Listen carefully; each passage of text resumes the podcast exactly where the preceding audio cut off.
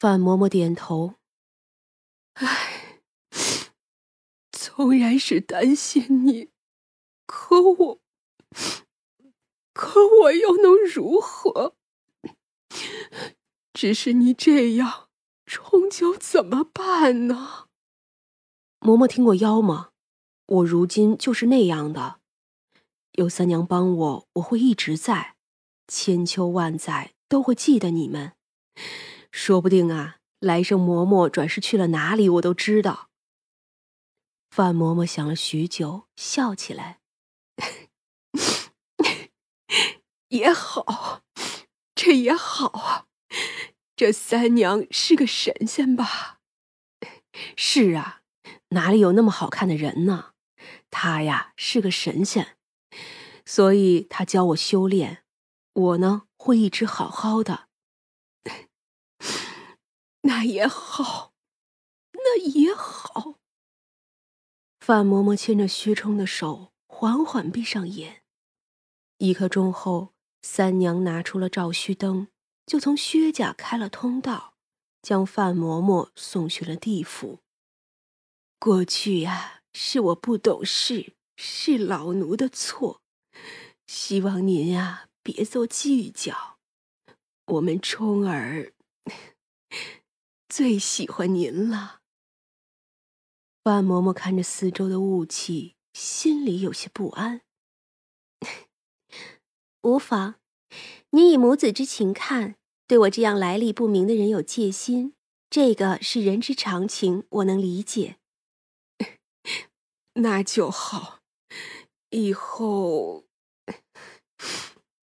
他就靠您了。嗯，有我，还有我店里的那一群人，我们呀都有悠长的生命，能陪着他一直走下去。这个您不必担心。你们家小将军本就是半路夭折的命，绝技是过不了三十的，战死便是他的归宿。唉，这薛家的男人呀，都短命。我还以为他不做将军后就能打破这个规律，唉，没想到啊！不必担心了，您呀一生无恶事，来生定能投个好胎。您的冲儿有我。走到了苦海边，三娘将他送给了摆渡人。范嬷嬷回头看了好久，直到看不见。范嬷嬷的丧事是薛田办的，他以亲母之礼办了这一场丧礼。无畏馆里，薛冲坐在院子里喝酒，三娘走来，坐在他的身边。你不习惯，不过没有关系，总会习惯的。因为你呢，永远不会孤单，有我，有长生他们，还有菜菜他们。以后啊，我们会走遍世间的每个地方。嗯，我就是不太习惯。不过人生在世本就是这样，不是自己告别，就是告别别人，总归呀是要告别的。我比他们都幸运，因为有你。大抵是因为并非凡人，所以小将军并没有纠结太久。这日子呀，还是照样过的。这一天，无畏馆的门口来了一辆驴车。这车上拉着七八个孩子，一也没有车棚，只有一个板车。这些孩子都冻得直哆嗦。车上的孩子们看起来都只有四五岁的样子。赶车的是个胡子大汉，另一头还坐着一个约莫三十多岁的妇人。他们呀，都做普通打扮。他们停下来要来无畏馆吃饭。可却不带孩子一起，只是吩咐长生：“哎，给我那驴子一些草料，这些孩子们呀就坐车上等。”好嘞，长生也没有多问一句。等那貌似是两口子的人进去，秀娘才道：“这些孩子是拐卖来的吧？”长生摇头：“孩子们和马车还没送去侧边的马厩呢。”这马厩和停车的地方是后来张大租的。无畏馆里也有两头骡子使唤，总要有地方停的。还没有停好，有个孩子不知怎么的没有坐稳，就从后头掉了下去，嗷的一声就哭了出来。那姚婆正好路过，瞧见这个，就哎呦了一声，去把那孩子抱起来。那两口子此时也跑了出来，张嘴就骂：“哪个杀千刀的娼妇敢动我家的孩子？”这骂的就忒难听了。这姚婆呀是个能说媒的。那嘴皮子还能不利索？于是啊，立刻就与那妇人对骂了起来。不多时，就有街坊们出来，自然都向着姚婆。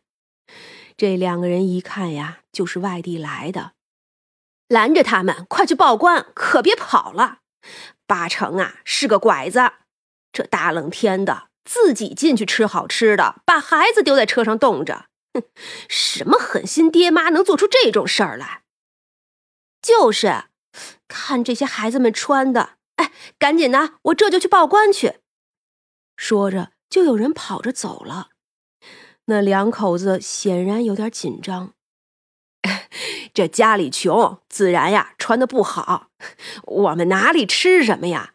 不过就是进去买了一起吃。这孩子多，怕进去惹人讨厌罢了。这男人方才还黑着脸。而此时倒能笑出来了，只是众人哪里肯买账，越是这样，就越是要报官去。三娘此时出来，听口音是北边来的吧？这些孩子怕不是北边难民的？呃，对对对，就是，就是他们养不起，要饿死了，这呀才卖给我们的。哦，是吗？我却是不信的。是是非非，送你去衙门分辨就是了。三娘一眼就看见那汉子身后张牙舞爪的几个鬼魂，个个呀都是冤死的。而那几个孩子虽然瘦弱，却不是那种快要饿死的样子，甚至有的孩子衣裳本身的质地还不错，只是脏了破了。而两个人被拦着，想跑也跑不了。那男人试图冲出去，被薛冲一个窝心脚就踹翻在了地上。他老婆呢就开始哭，说是打死人啦什么的。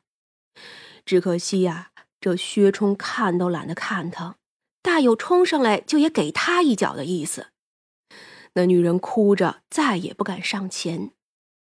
很快，官府就来人了，直接将这两个人锁起来。这几个孩子也要带走，三娘呢，给包了十几个包子递过去。哎，官差大哥，叫孩子们吃点东西吧。那官差笑着道：“娘子好心，放心吧。”那几个孩子得了吃的，果然一个个忙不迭的往嘴里塞。看那两口子的时候啊，丝毫没有一点亲热，都是很害怕的样子。这要说是父母，哼，那才见了鬼呢。拉走了他们，吴卫馆就安静了下来，大家也都说起话来。哎，也是惨呐！哎，不少难民逃出来，家产是一点都没了。有那些聪明机灵的，还能多少藏一点细软；多数人呀，都是被戎族人抢劫一空。哎听说那个戎族人的王就在燕京城里登基做了皇帝了。哎呦喂，可不是嘛！北边的人呀，可忒苦了。这逃出来的还有指望，那逃不出来的可怎么办呢？如今的临京城虽然有士兵把守，可也每天都有不少难民进来。当然了，进不来的更多。三娘进了后院就见一个头发花白的老鬼跪下：“大人，救救我家孙子吧，求您了。”这是一个老婆婆，若是活着也有六十多岁了。你孙子是哪一个？